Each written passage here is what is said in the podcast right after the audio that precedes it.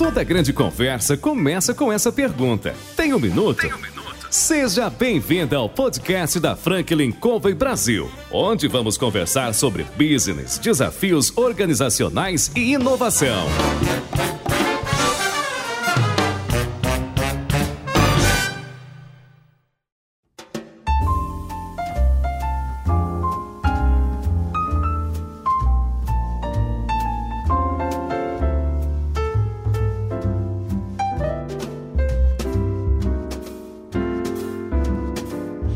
Pessoal, muito bem-vindos a mais um podcast da Franklin Covey. Meu nome é Alexandre Barbosa e hoje eu tenho um, um, orgulho assim particular de ter uma pessoa incrível, a Suzana Kubrick, que vai falar com a gente. Ela é vice-presidente de uma empresa que eu admiro muito, mas muito. Né? Ela trabalha como vice-presidente no Nubank. Suzana, e aí, você tem um minuto?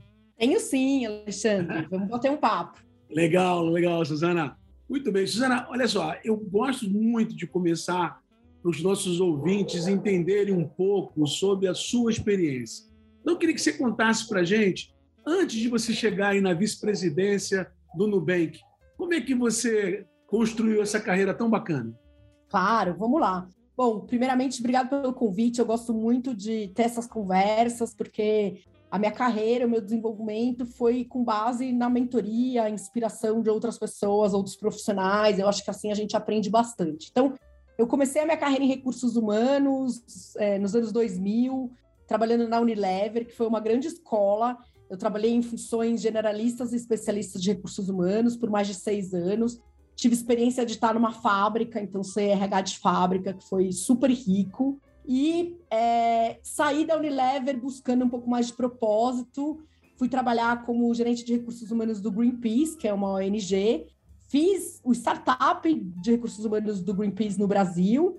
É, consegui construir várias coisas, vários subsistemas. E é, lá conheci meu marido e a gente resolveu tirar um ano sabático. Então pedimos os dois demissão, tiramos um ano sabático. E quando eu voltei, continuei a minha carreira na indústria farmacêutica, é por convite de uma ex-gestora da Unilever. Eu trabalhei na Novartis, é, em diversas áreas também de recursos humanos, tanto como especialista em talent management, organizational development, cultura, é, desenvolvimento, como HR business partner. É, e consegui liderar lá dentro a criação da joint venture entre a Novartis e a GlaxoSmithKline, que foi um projeto super interessante e desafiador. É, depois de quase 10 anos na indústria farmacêutica, eu assumi um cargo é, regional numa empresa chamada Cantar, que é a empresa inglesa que comprou o Ibope na América Latina, com o desafio de fazer toda a transformação cultural da, da aquisição é, do, do Ibope pela Cantar, na construção de é, líderes que conseguissem transitar numa estrutura matricial.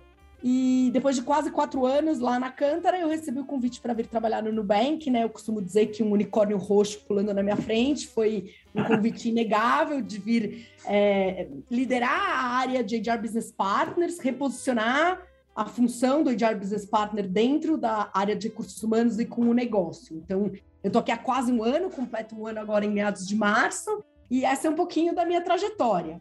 Eu gosto de dizer também que existe uma Suzana além dessa carreira, né? Eu acho que a carreira parece muito linear, mas ela não é, né? Eu acho claro. que eu gosto muito de um conceito que é do Joseph Tepperman, que é do anti-carreira, que fala que carreira é um caminho estreito. Então, eu sempre fiz muitas coisas em paralelo. Então, além dessa Suzana que teve essas experiências em empresas incríveis em recursos humanos, eu sou mãe da Sara e da Sofia. A Sara tem 10 anos, a Sofia tem 6. É, uhum. Eu sou é, membro de alguns conselhos consultivos de ONGs, então atualmente faço parte de três conselhos é, da, do Instituto Catalisador, da Especialister e da Associação Prato Cheio.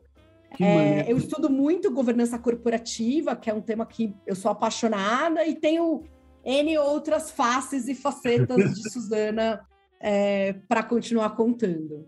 Muito legal. Zé. E, e, você falou um negócio agora no final, e uma trajetória brilhante, muito bacana, mas você falou uma coisa que realmente eu quero deixar, de vez em quando eu, eu dou uma dica para quem está nos ouvindo, Suzana. Eu acho que esse é o momento de uma grande dica, que é para você ter sucesso nesse caminho estreito chamado carreira, você precisa diversificar, né? Você precisa, você precisa ser rico nas outras dimensões, né? Às vezes as pessoas dizem assim, não, para ter sucesso na carreira eu tenho que ser estritamente focado e na só na carreira e pensar só na carreira. E você acabou de testemunhar isso, né, com a tua experiência, o quanto é importante você ter desenvolver outras dimensões, né, desenvolver outras visões, né, outras formas de enxergar o mundo, ter outras experiências. Né? Eu acho que isso traz uma diversidade muito grande para o indivíduo, né? Com certeza. E também abre muitas portas, né? Então, eu posso dizer que é, a pessoa que me indicou para a vaga que eu estou hoje no Nubank foi é, uma pessoa que eu dei uma mentoria totalmente voluntária de carreira é, enquanto eu estava na Cantor. Então, era é, uma pessoa que um consultor conhecia e que perguntou se eu podia bater um papo, que a pessoa queria fazer uma transição de carreira. Eu tive duas, duas ou três sessões de mentoria. Ela acabou vindo para o Nubank, abriu uma vaga aqui, ela me indicou. Então, eu acho que assim, a gente não faz esperando algo em troca, mas eu acredito muito nesse conceito de que é dando que se recebe. Então, até esse tempo de estar é, tá aqui com vocês, compartilhar conhecimento, eu acredito muito no poder de, de compartilhar. E de, eu acho que tem que ter foco, eu acho que a gente tem que conseguir escolher poucas coisas para focar e fazer bem feito, mas eu também acho que a gente tem uma, a gente tem uma multiplicidade é, de talentos. Então, como é que a gente explora esses talentos em diversas facetas da nossa vida, né? E que daí a gente consegue ser um profissional melhor e um ser humano melhor. Sem dúvida nenhuma. A gente tem um conceito dentro da Franklin Covey que é o paradigma da pessoa completa, onde cada um de nós é composto por várias dimensões, né? Então, você tem a dimensão física, mental, socioemocional, espiritual. Dizer, você é um indivíduo completo na medida que você desenvolve essas dimensões todas, né? É perfeito a sua colocação, muito boa. Você sabe que eu, eu estava conversando aqui antes do, de começar a gravação, eu sou eu vou fazer propaganda aqui do Nubank, eu sou um cliente encantado com o Nubank, eu sou do Nubank, e na, nas aulas que eu dou a respeito de inovação, eu uso um, um vídeo feito pelo Olhar Digital, uh, há uns dois anos atrás, ou três, onde ele fala sobre as empresas mais inovadoras da América Latina. E entre as três que ele comenta, está lá o Nubank. Né? E a Junqueira faz lá algumas, algumas inserções nesse vídeo e ela falou um negócio que eu chamo muita atenção dos alunos, que assim a gente não tem um departamento de inovação aqui dentro, né? E a leitura que a gente tem é que a inovação está, sim, na cabeça de todas as pessoas, né? E você na, na sua posição aí como responsável por gente lá dentro, né? Queria que você falasse um pouquinho como é que é esse negócio de inovação dentro do Nubank, como é que essa coisa flui né, para ser uma empresa incrível como é hoje? É uma questão de cultura, né? O que eu vou dizer para você é assim, é, é, os valores do Nubank é, são muito fortes e pregam uma cultura de ownership, né? Então uhum. tem um dos nossos valores que diz que somos donos e não inquilinos, né? Então a gente atua como we act as owners, not renters. Então a gente é dono da empresa e não é, somente estamos aqui alugando o espaço. E quando você é dono de alguma coisa, você quer ver aquilo prosperar. Então a inovação ela acontece. Outro valor que ajuda a fomentar muito a, a inovação é que a gente desafia o status quo. Então, uhum. desafiar o status quo é, é, é, algo fomentado e valorizado dentro do Nubank, né? E a gente também fala que a gente não quer ter produtos que são incrementalmente melhores. A gente quer produtos que são fundamentalmente diferentes. Então, quando a gente fala de inovação, a gente não está falando de inovação incremental. A gente está uhum. falando de inovação fundamental. Mas para isso acontecer, tem que ter espaço para errar, tem que ter uma cultura de alta performance, tem que ter confiança na liderança. Então, acho que todos esses são elementos que cria um ambiente fértil para que a gente possa é, ter a inovação permeando a organização e não um departamento de inovação. Né? É.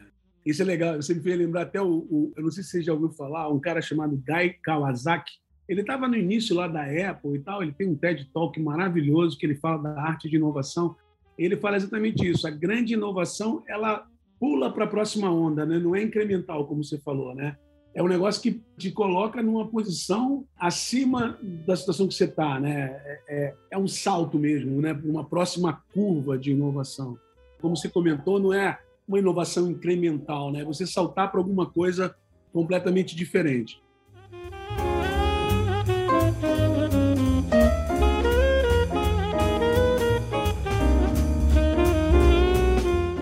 Suzana, me conta uma coisa que eu acho que pode ser bem interessante para quem está nos ouvindo, né? que a gente estava falando lá da, das várias dimensões, da diversidade, né? de apesar de ter foco na carreira e progredir nela, tem uma série de outros papéis que a gente vai exercendo. Você falou mãe de duas meninas e participando de conselhos de, de ONGs. Qual é o, o grande. Se pudesse dar uma dica para o pessoal em relação a como é que equilibra essas coisas todas? Como é que, que, que você indicaria para a turma assim, gente, a, o caminho para conseguir equilibrar esse monte de atividades é, é o quê? Uma boa pergunta, né? Eu não sei se eu faço isso bem, mas eu me esforço bastante. Então, para mim, é esclarecer papéis e expectativas. Então, acho que a gente tem que ter é, clareza é, do alinhamento de expectativas com os stakeholders. Minhas filhas sabem que das sete horas, das sete e meia da manhã às sete horas da noite eu não estou disponível. Mas a empresa também sabe que das sete às dez eu também não estou disponível para eles. Obviamente que pode acontecer de eu ter uma apresentação de natação no meio do dia em que eu não vá trabalhar durante duas horas, como pode acontecer uma emergência que eu não consiga colocar minha filha para dormir em algum dos dias. Então, eu acho que é combinar com as pessoas que estão envolvidas como é que vai ser o jogo, é, estabelecer prioridades. Então, tem momentos da carreira que dá para fazer coisas em paralelo e tem momentos não. Então, agora, desde que eu mudei para o Nubank, eu consigo ter muito pouca. É, muito pouco tempo disponível e energia disponível para fazer coisas que não sejam ficar com a minha família ou estar no meu trabalho, né? Claro. Mas eu tento, pelo menos uma vez por mês, ter interações como essa, de gravar um podcast, de dar uma aula, de ir numa palestra, porque isso me energiza. Então, também é uma coisa que me traz energia e me dá muito prazer. Mas eu acho que não existe uma ciência, eu acho que é alinhamento de expectativas e negociações consigo mesmo, né? De qual pratinho que eu vou deixar cair em que momento, né? É, porque qualquer decisão vai trazer algum ônus, né? Seja de um lado ou de outro. Não dá para tomar todas as decisões e só ter bônus, né? Sempre tem alguma aquele momento da escolha, né, Suzana? Você a decisão sobre a escolha de acordo com o plano que você tem, com as suas expectativas, seus objetivos futuros, né? Tem esse momento que precisa ser ponderado, né? Não tem como, né? Tem uma coisa nessa nesse balanceamento que você está colocando aqui que eu acho muito interessante chamar atenção, que é e aí não sei se você concorda comigo, me parece que é todo mundo que eu converso que tem uma uma carreira de sucesso, que tem uma projeção, que tem um, uma realização pessoal muito grande, está o tempo todo vivendo, tentando expandir a zona de conforto. Eu, eu usei o verbo expandir em vez de sair, porque eu acho que o conceito é esse, é você expandir a zona de conforto. Não sei se, se você já pensou, se você concorda com o que eu acabei de falar agora, mas é essa sensação mesmo de você estar tá expandindo a zona de conforto o tempo todo? É, naquele instrumento Strengths Finder, é, uma das minhas principais fortalezas é learner, né? É ser o aprendiz. Eu gosto muito de aprender e aprender me dá energia. Então, assim, eu acho que às vezes eu tô na zona do estresse, eu acho que às vezes eu tô na zona do desconforto, mas eu gosto muito de aprender. Então, eu não sei te dizer se eu estou expandindo minha zona de conforto ou se eu estou testando novos ambientes uhum. por conta dessa minha sede de saber, dessa minha sede de, de, de experimentar, de testar coisas novas, né? Então, mas eu, eu gosto de estar incomodada, né? Para sentir que eu estou aprendendo alguma coisa.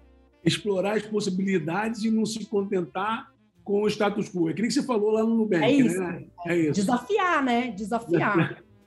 Desafiar. Eu lembro que nessa entrevista a Junqueira fala exatamente isso, né? Aqui a gente nunca está satisfeito né? A gente quer sempre tentar alguma somos coisa. Somos inconformados, sim, somos inconformados, é isso mesmo. É.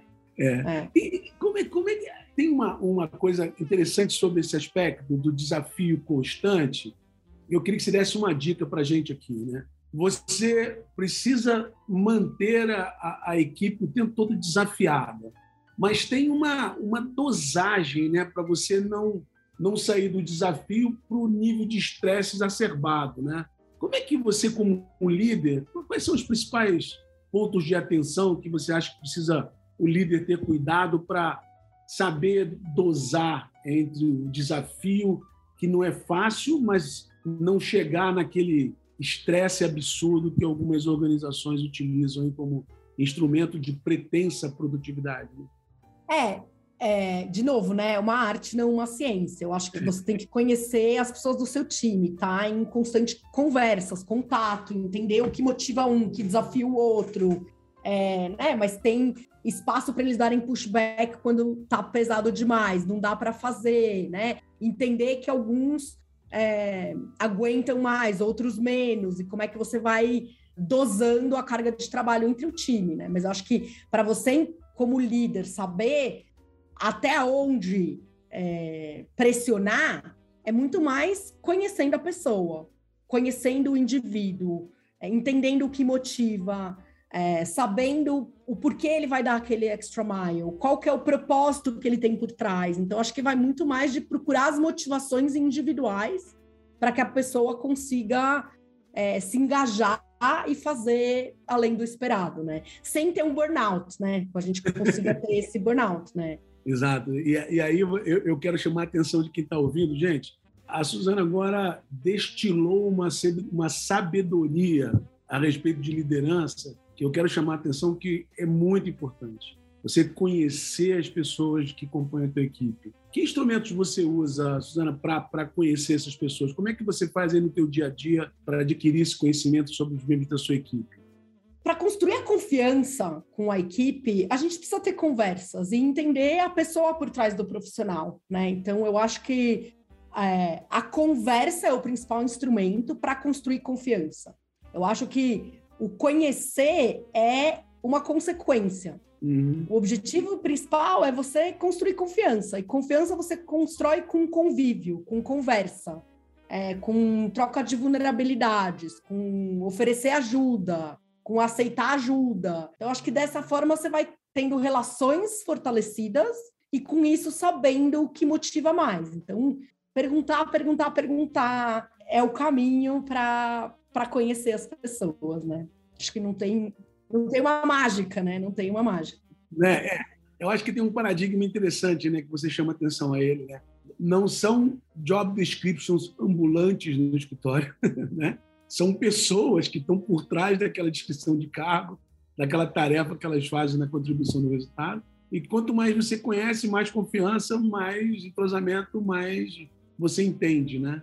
Que as pessoas querem. É isso mesmo, é isso mesmo. E, e abrir abrir o espaço e o canal para que a pessoa também consiga mostrar sua vulnerabilidade, né? Então, assim, eu não preciso ser o fortão para o chefe. O chefe está aqui né? O gestor está aqui, o líder está aqui para remover as barreiras, para ser um facilitador. É, né? Então, acho que essa, essa, esse posicionamento do papel com a equipe também é importante. E isso vai criando, vai aproximando, é, vai ajudando a construção dessa relação e entendendo cada um dos indivíduos, né? E na tua experiência profissional, você tem percebido de que de uns anos para cá as empresas, boa parte das empresas estão procurando essa nova modalidade, o modelo de exercício da liderança, tentando se desarraigar daquele comando e controle lá da era industrial que veio assombrando a gente durante muito tempo. Né? E agora, não sei se você concorda e se você percebeu isso na sua experiência, eu tenho uma percepção de que as empresas estão, estão tentando sair desse papel e, e, e desenvolver uma liderança inspiradora, que, que gera esse ambiente de confiança, essa, essa nova novo termo, né? A dar a segurança psicológica para o colaborador, que nada mais é você criar um ambiente de confiança, né? Você tem visto isso? Você tem presenciado isso? Eu acredito que o estilo de liderança ele varia de acordo com a situação. Então eu digo, né? Se estiver pegando fogo no prédio, vai ter que ser comando e controle. Se a gente estiver ah. numa crise, é comando e controle. Então o líder o bom líder é aquele que sabe adaptar o seu estilo de liderança para o momento adequado, né? Que ele sabe fazer o coaching ou que ele sabe delegar, que ele sabe fazer o comando e controle quando precisa e que ele não necessariamente usa um único estilo. Né? Uhum. Acho que tem algumas coisas que são moda na questão de liderança, que os líderes não podem cair nessa falácia de seguir a moda. Porque ele tem que se autoconhecer como líder, ele tem que se autoconhecer como profissional é, tem que conhecer muito bem a equipe, entender muito do negócio, entender muito dos desafios para poder saber qual é o estilo de liderança que ele tem que aplicar em cada uma das situações, né? É. A Liz Wiseman fala isso no livro chamado Multiplicadores, que ela escreveu há algum tempo. Ela diz assim: o problema não é você exercitar determinados estilos de liderança mais comando e controle quando a situação exige. O problema é você fazer disso ser uma normalidade, que aí você nunca vai conseguir chegar nesse nível de conhecimento sobre cada um, você nunca vai conseguir entender a genialidade, os limites, os propósitos de cada um deles. Né? Quer dizer, é, é permear e ter certeza de que o seu normal não é um estilo que diminui a inteligência das pessoas em vez de multiplicar a inteligência das pessoas. Né? Exatamente. O líder ele tem que ser um, um, um alavancador, né? um removedor de barreiras. Acho que esse é o papel principal do líder. Agora, como ele vai fazer isso depende de cada uma das situações.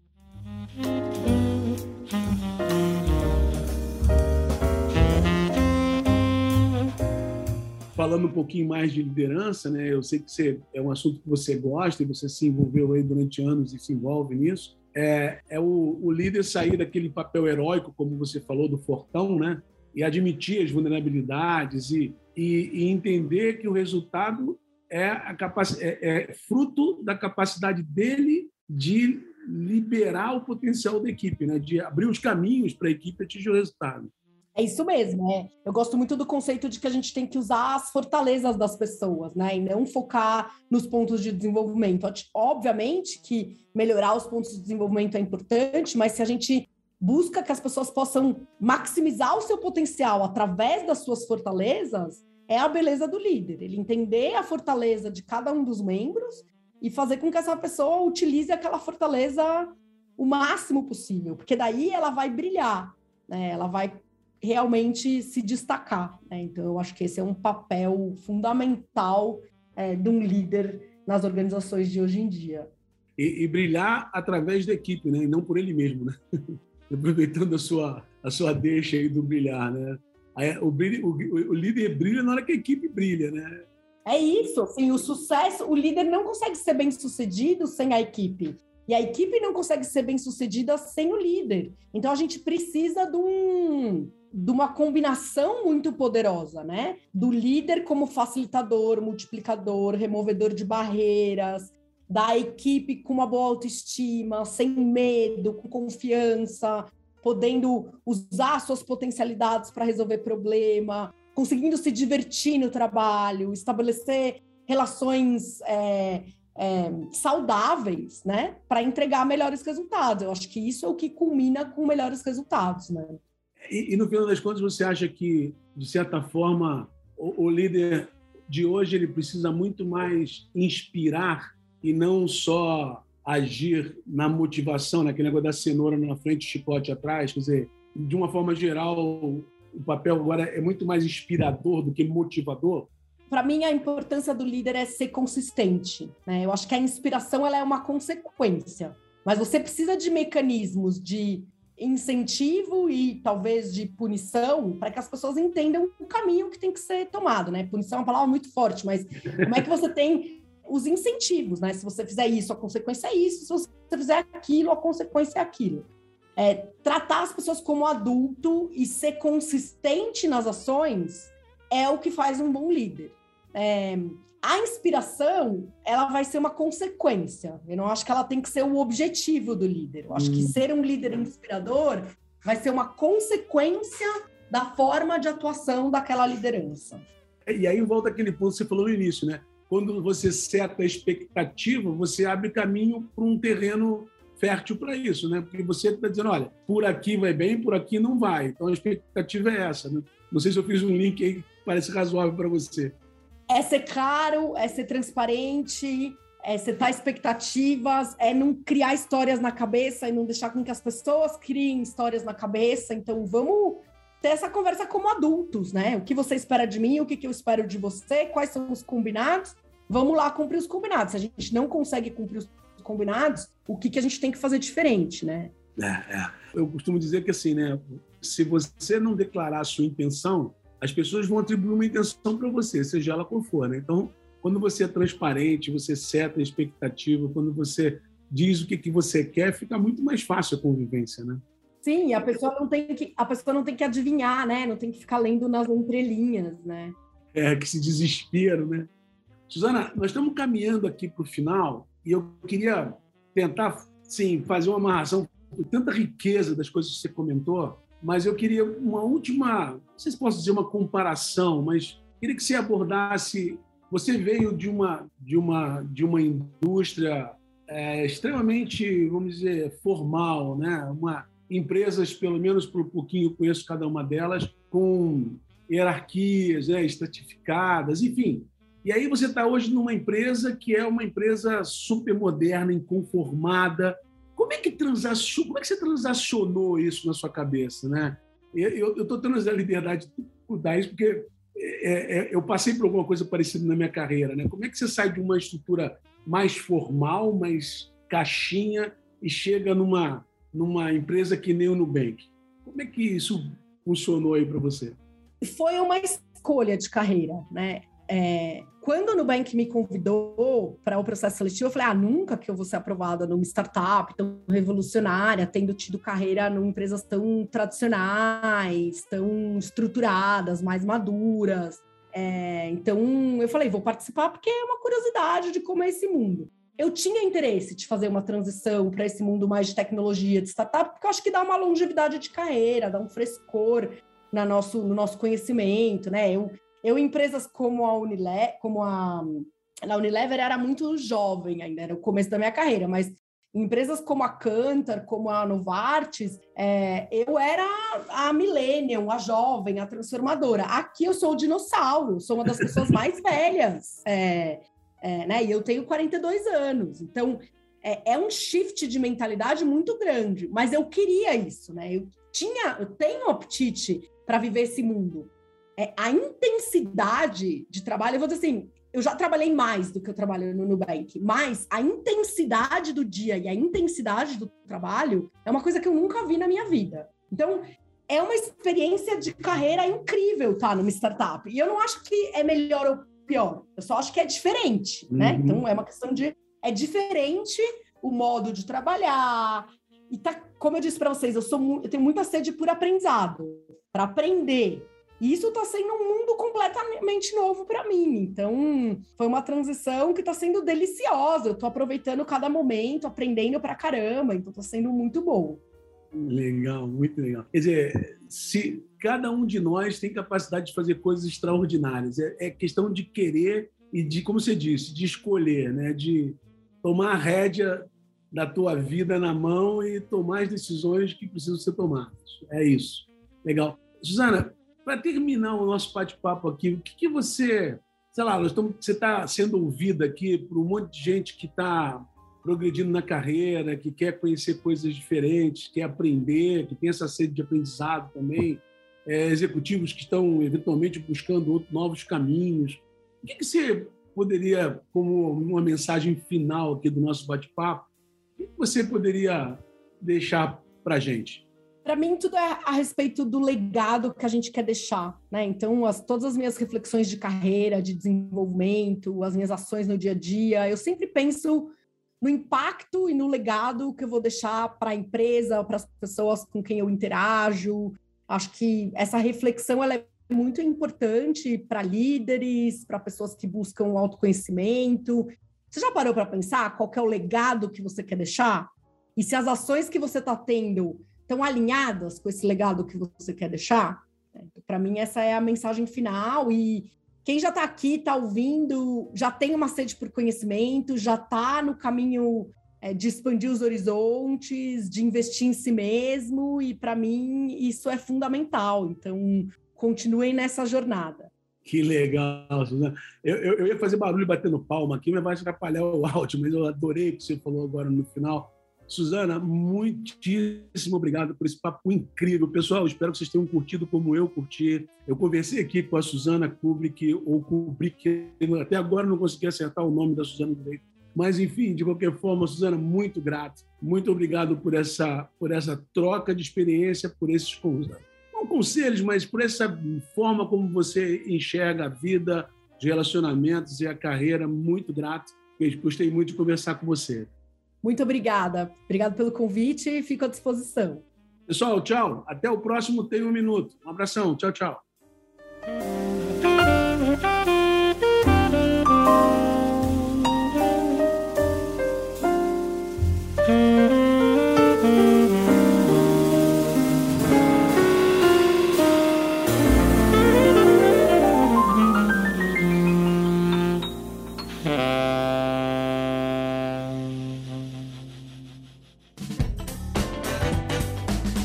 Você acabou de ouvir mais um episódio do Tem um Minuto.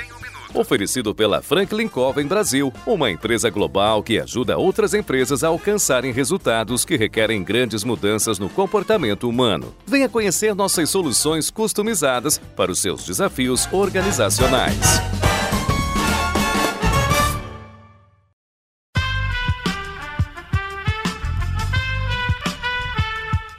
Podcast foi editado por Aerolitos Edição Inteligente.